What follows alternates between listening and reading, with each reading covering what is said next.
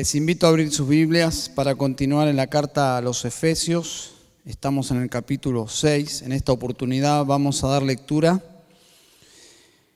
desde el versículo 1 hasta el versículo 4.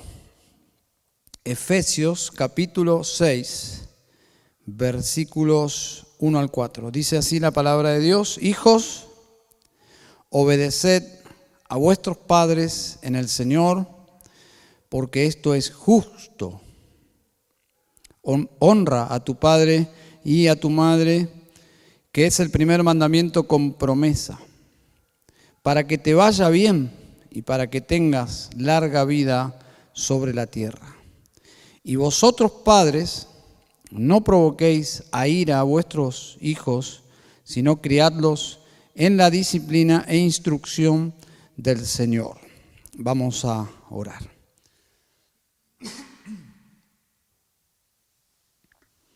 Querido Padre, esta es tu palabra y te rogamos que la uses para santificarnos, para edificar nuestra fe, para llamar nuestra atención, Señor. Y Padre, es un pasaje precioso, es un pasaje que necesitamos volver una y otra vez. Señor, es un pasaje tan importante para la vida de la iglesia, Señor. Oramos que tú eh, lo uses para hablar a tu pueblo, Señor. Y también, Señor, que lo uses para llamar la atención a aquellas personas que necesitan del Evangelio para salvación. Oramos en Cristo Jesús. Amén. El título de este mensaje es Hijos y Padres en el Señor. ¿Mm? Hijos y Padres en el Señor. Y el bosquejo natural es muy claro, si ustedes observan, versículos 1 al 3 se dirige a los hijos y el versículo 4 se dirige a los padres. Así que versículo 1 al 3, hijos. Segundo punto de nuestro mensaje es padres, versículo 4. Así que en primer lugar, hijos, hijos. Vamos a saber qué significa este pasaje haciendo cinco preguntas. De alguna forma, eh, las respuestas a esas preguntas nos ayudarán a entender el pasaje. En primer lugar, ¿a quién? Bueno, es muy claro, a los hijos. Se dirige el escritor a los hijos. El versículo comienza así, hijos, hijos. Sí, ustedes, ustedes, chicos, ustedes, Dios está dirigiendo a ustedes, sí, están en la congregación, están allí, están sentados, probablemente cerca de sus padres o con sus amigos de la iglesia, pero están allí. No piensen que solo sus padres son importantes aquí. Ustedes son parte de la obra de Dios porque sus padres oran por ustedes. Oran por la salvación de sus vidas, de sus almas, para que conozcan a Cristo. La iglesia ora por ustedes. Dios en su soberanía te hizo accesible al Evangelio, te trajo a este mundo y has nacido en un hogar cristiano, podrías haber nacido en la India o en un país musulmán tan lejos del Evangelio, pero sin embargo el Señor te trajo a la vida, a este mundo y en este punto del planeta y en esta familia específicamente donde el Evangelio está y tenés acceso al Evangelio. Cuando esta carta se leyó por primera vez, esos niños jovencitos estaban en la reunión y de alguna forma ustedes ya han escuchado muchas veces este versículo, este mandamiento en boca de sus padres. Seguramente han escuchado a sus padres decir que sean obedientes, más de una vez sospecho. Pero ahora quien les va a decir exactamente lo mismo y directamente es Dios. Y básicamente hay dos mandatos aquí. Hijos, obedeced a vuestros padres. Hijos, honrad, honrad a tu padre y a tu madre. Así que en este precioso pasaje, Dios se dirige a los hijos de las familias de la iglesia. Entonces, ¿a quién? A los hijos. En segundo lugar, ¿qué? ¿Qué quiere Dios? ¿Qué quieres Dios que hagan los hijos? Bueno, es muy claro el pasaje. Dios quiere que obedezcas y honres a tus padres. Yo no sé cómo eso es percibido en tu corazón y en tu mente. Quizás estás pensando, yo honro a mi padre en el Día del Padre y honro a mi madre en el Día de la Madre. Esta última vez, en el Día del Padre, le regalé una corbata y a mi madre le regalé unos bombones o unas flores.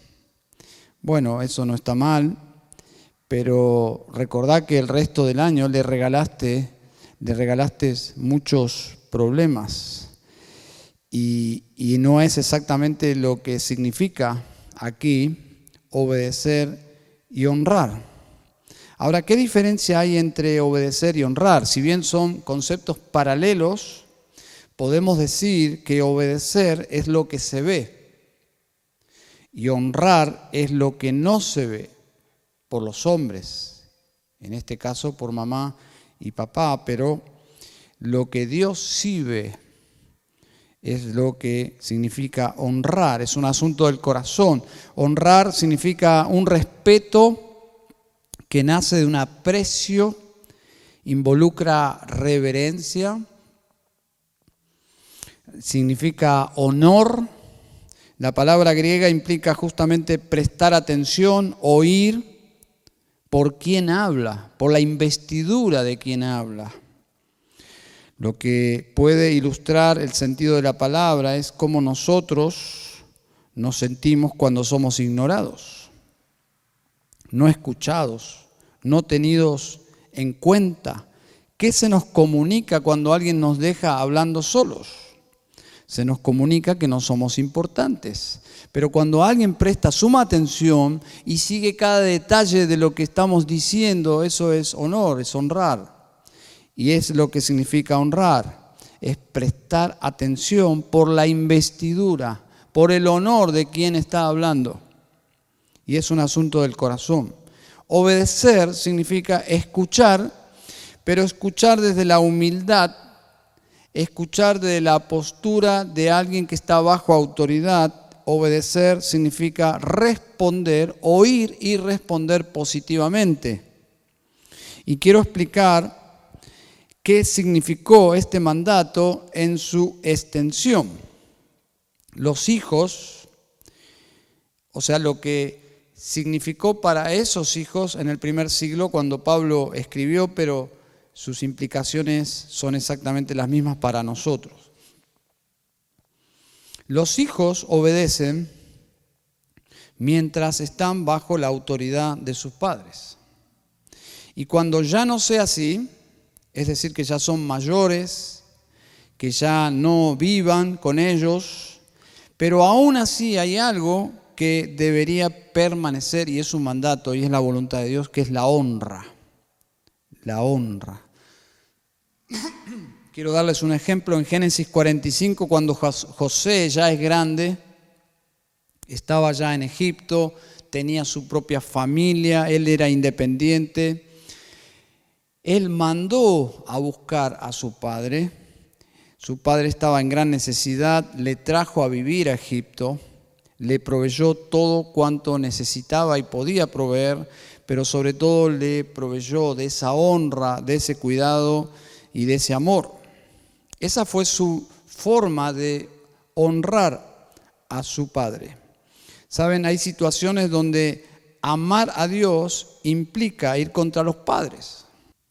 Conocí la historia de un hermano asiático que según la tradición familiar, la religión familiar, él debía pecar contra Dios por honrar a sus mayores y decidió, por causa del Evangelio, ir contra esa tradición, contra la religión de sus padres, y fue tomado como una ofensa religiosa e imperdonable. Hasta el día de hoy él sufre las consecuencias, paga el precio de haber sido fiel al Señor. Pero son ocasiones muy especiales, pero en general el principio es, debes obedecer a tus padres cuando estás bajo su autoridad, pero la honra permanece. Y es un asunto del corazón.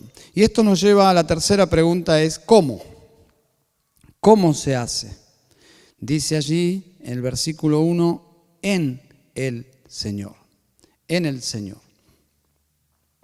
El pediatra cristiano y consejero Gary Exo, nuestro hermano Gary Exo, que ha escrito muy buenos libros sobre el asunto de crianza, dice, y cito, a través del tiempo, un niño tiene que cambiar la obediencia por la sumisión. La sumisión hacia los padres significa hacer lo correcto por devoción a los padres. Esta actitud llega cuando un niño comienza a aceptar a Dios como su máxima autoridad. Luego obedece para agradar a Dios, que incluye someterse al liderazgo de sus padres. Interesante.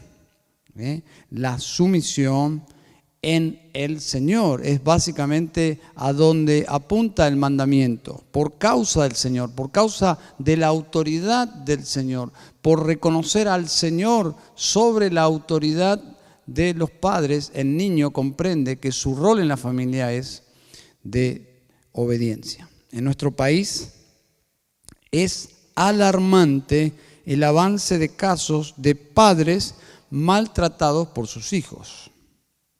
No es un problema particular de nuestro país, por supuesto, ni de este tiempo. Quiero que escuchen un testimonio. Dice así, los jóvenes hoy en día son unos tiranos, contradicen a sus padres. ¿Quién dijo esto? Sócrates, 400 años antes de Cristo. Es un asunto del corazón humano, la rebelión en el corazón humano. El problema es espiritual, sin duda. Es infracción de la ley de Dios. Y Pablo está citando un mandamiento de la ley de Moisés.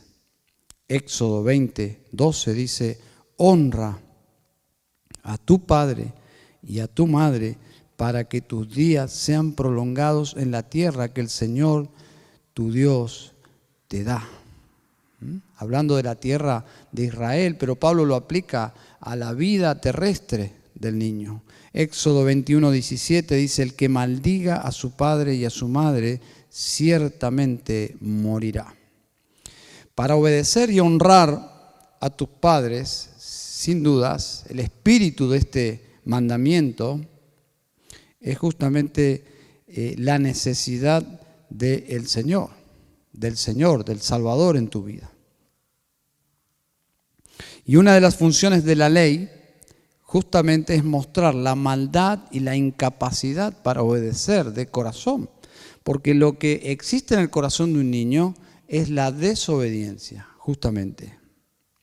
Pero la ley no solo muestra la condición del corazón del niño, sino también señala a Cristo quien puede perdonar y salvar.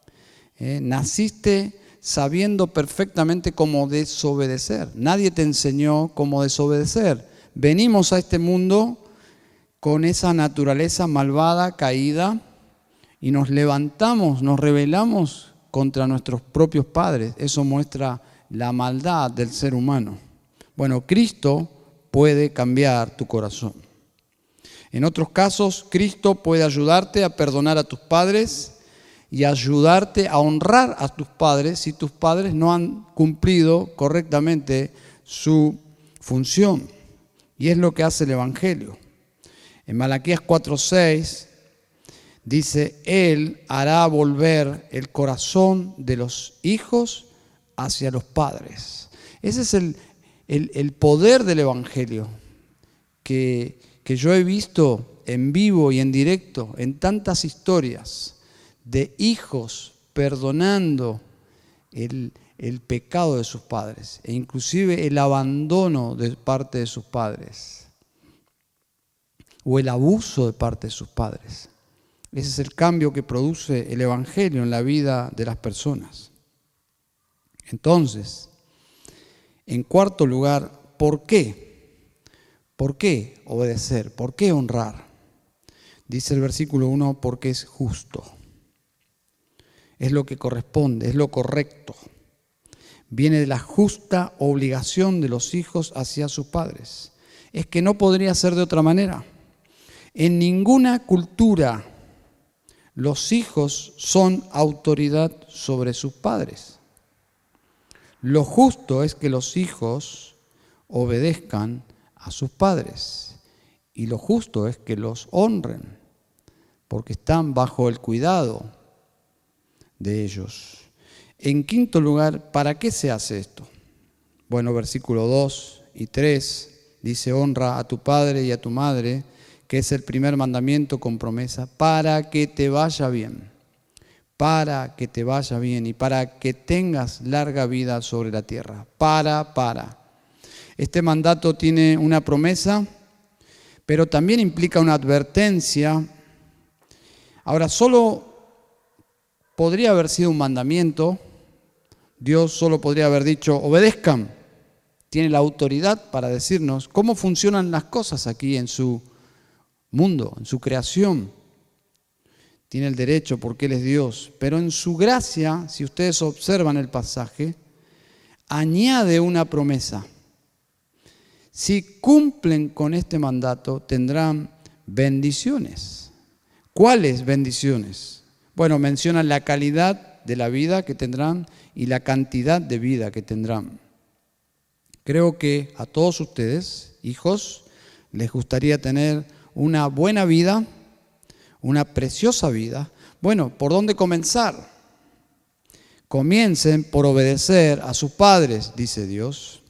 Veamos ahora algunas advertencias para añadir entendimiento a este pasaje de la sabiduría de Dios. Dice Proverbios 30, 17, el ojo que escarnece a su padre y menosprecia la enseñanza de la madre, observen ahora lo que va a decir, es duro, los cuervos de la cañada lo saquen y lo devoren los hijos del águila.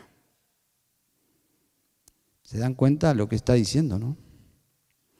Dice Éxodo 21, 15 y 17, el que hiere a su padre o a su madre, morirá. Igualmente el que maldijere a su padre o a su madre, morirá. Algo que es muy común hoy en día. Escuchar inclusive a niños maldecir a sus padres. Levítico 29 dice, todo hombre que maldijere a su padre o a su madre, de cierto morirá. Advertencias severas de la ley de Moisés. Ahora veamos las bendiciones. Dice, para que te vaya bien, versículo 3, para que tengas larga vida sobre la tierra.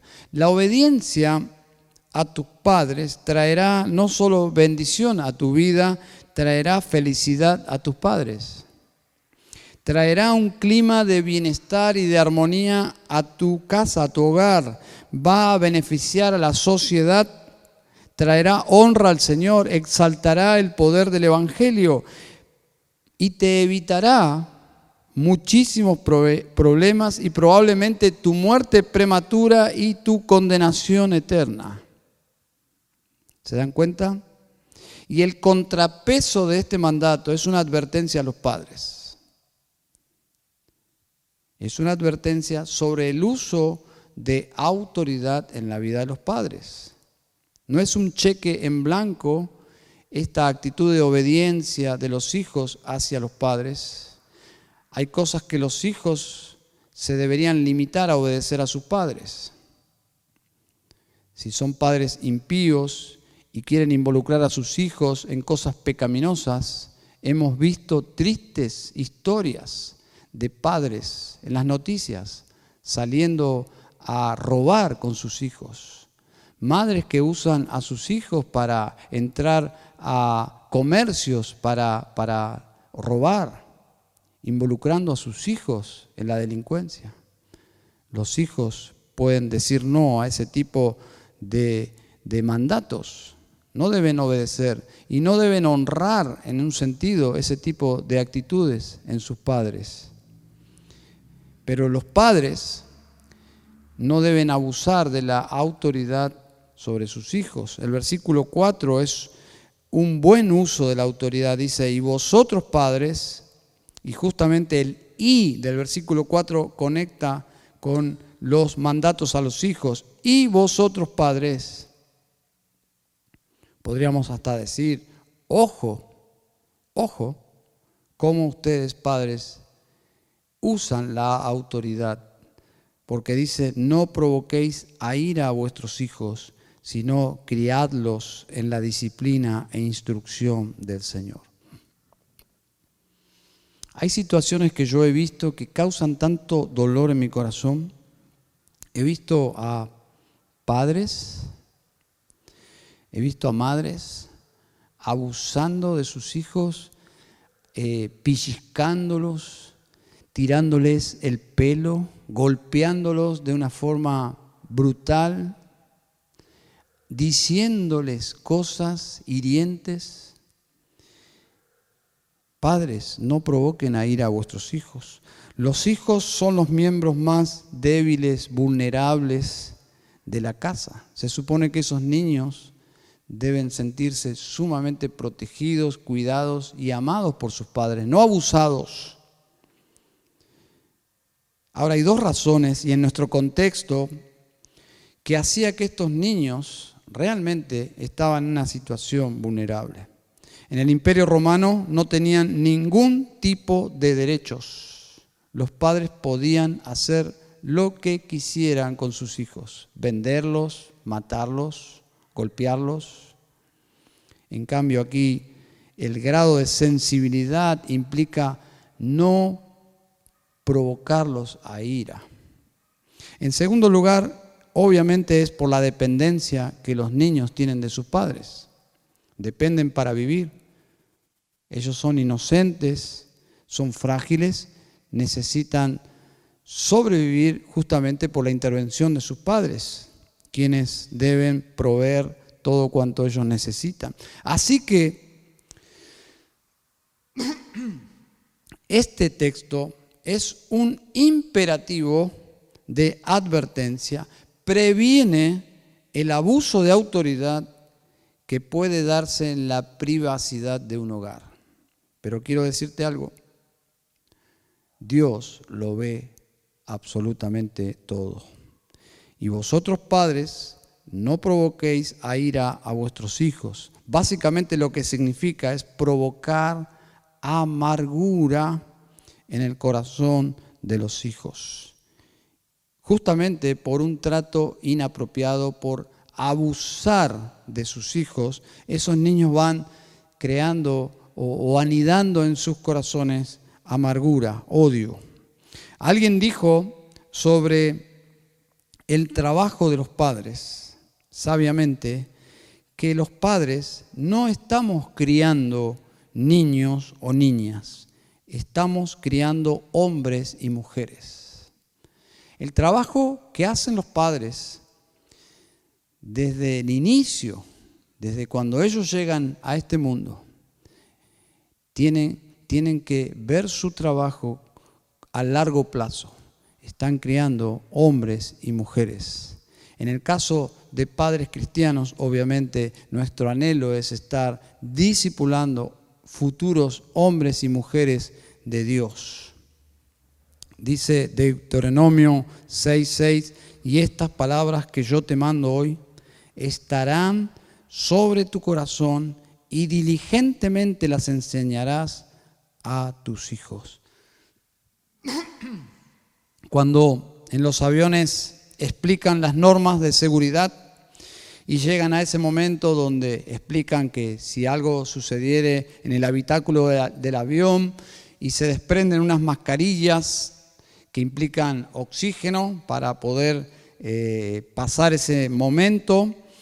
Eh, en el momento que se desprenden esas mascarillas, lo que instruyen es que las personas deben, en primer lugar, colocarse ellas mismas las mascarillas antes de querer ayudar a los demás. Entonces, de la misma forma, en el hogar no podemos ayudar a nuestros hijos a ser obedientes si primero nosotros, los padres, no somos obedientes. Primero debes ponerte sobre tu propia vida la obediencia para poder luego ayudar a tus hijos. Ellos aprenden por modelos, no solo palabras, por observar, por el modelo en la vida de sus padres, no solo órdenes. Y la idea de criarlos en la disciplina e instrucción del Señor implica enseñanza bíblica. Y no solo enseñanza bíblica tipo aula o clase, sino discipulado, involucrarse, aconsejamiento, corrección, disciplina. En las charlas de familias para su gloria, un ministerio de nuestra iglesia, el pastor José Lo Mercado dijo algo muy valioso. Dice, a medida que nuestros hijos van creciendo, nuestra autoridad debe menguar para dar lugar a la influencia. Interesante. Y es lógico, y es bíblico, porque la influencia es lo que quedará, aun cuando nuestros hijos ya no estén bajo nuestra autoridad en la casa, pero la influencia permanecerá a medida que ellos vayan desvinculándose, creciendo, independizándose de nosotros, nuestra autoridad ya no será, pero sí la influencia. Entonces, si miramos bien el contexto del pasaje y lo que hemos, lo que hemos estado viendo desde antes, los mandatos bíblicos para los padres, comenzaron en relación al matrimonio primeramente. Es decir, un matrimonio bíblico en su funcionamiento bíblico, espiritual, cristiano, es el fundamento para la crianza de los hijos. Claro que hay casos extraordinarios donde hijos son criados sin el papá o sin la mamá, pero el modelo, el patrón de Dios es justamente el matrimonio, criando a sus hijos, y los hijos viendo el modelo de sus padres, funcionando como un matrimonio bíblico. Allí los hijos observan cómo funciona el amor, viendo a sus padres, cómo funciona la sumisión, viendo la sumisión del padre a Dios, viendo la sumisión de su mamá a su papá y a Dios, obviamente, y la honra. Ellos van observando cómo es la ética cristiana, la honra, los afectos, el amor, viendo a sus padres. Ellos ven a sus padres creyentes, ellos ven el Evangelio en vivo y en directo, sentados en primera fila cada día de la semana. Ellos están percibiendo el Evangelio, en algunos casos de forma borrosa y a medida que pasa el tiempo, sus padres van creciendo espiritualmente y ellos van viéndolo más nítidamente, pero el Evangelio debe estar presente en todo hogar cristiano. Así es como funciona el evangelismo hogareño. Padres, padres, necesitamos teología Necesitamos teología, necesitamos saber cómo es Dios y observar el trato de Dios con nosotros. Y la clave, la clave es la doctrina de Dios. Porque dice aquí que nosotros debemos aplicar en nuestros hijos la disciplina e instrucción del Señor. No es un asunto que lo hacemos como a nosotros nos parece tiene las raíces, la educación cristiana tiene sus raíces en la teología cristiana. Por lo tanto, debemos meditar cómo es Dios, sus atributos, su relación con nosotros. Por ejemplo, Dios no es un Dios ausente. Padres, no debemos ser padres ausentes. Dios no es carente de comunicación. Padres, debemos comunicarnos con nuestros hijos. Dios es fiel, cumple su palabra. Padres, debemos exigirnos en cumplir nuestras promesas a nuestros hijos. Dios es dadivoso, generoso. Padres, debemos ser generosos con nuestros hijos. Dios es protector, pero no sobreprotector. Padres, así es como nosotros nos vinculamos con nuestros hijos. Dios es amoroso y compasivo, no permisivo. Él es justo. Intentamos reproducir el carácter de Dios en, nuestra, en nuestras relaciones con nuestros hijos. Dios es paciente, lento para la ira. Padres, antes de disciplinar, debemos advertir con paciencia. Dios lo hace así con nosotros. Como es Dios, nosotros debemos reproducir su carácter en nuestro trato con nuestros hijos. El concepto de padre básicamente viene de Dios el Padre. Y entonces la relación del Padre con su Hijo Jesucristo es una relación perfecta de unidad y comunión. El pecado en la vida familiar hace que eso sea irreproducible de forma perfecta, pero esa es nuestra meta. Así como la meta en el matrimonio es el amor de Cristo por su iglesia. En las relaciones paternales, los padres deben intentar reproducir en ese vínculo el carácter de Dios, la disciplina e instrucción del Señor. El Señor ayude a nuestros hogares porque hogares bíblicos es justamente lo que añade a la iglesia la sabiduría bíblica. Hogares fuertes en el Señor, iglesias fuertes en el Señor. Las iglesias están formadas por familias en general, entonces familias bíblicas hacen una iglesia bíblica. Vamos a orar. Padre Santo, en esta mañana, a la luz de estos versículos, queremos orar, Señor, por cada familia. Señor, oramos por nuestros hijos, oramos que les ayudes, los empoderes para que en humildad puedan obedecer y honrar a sus padres.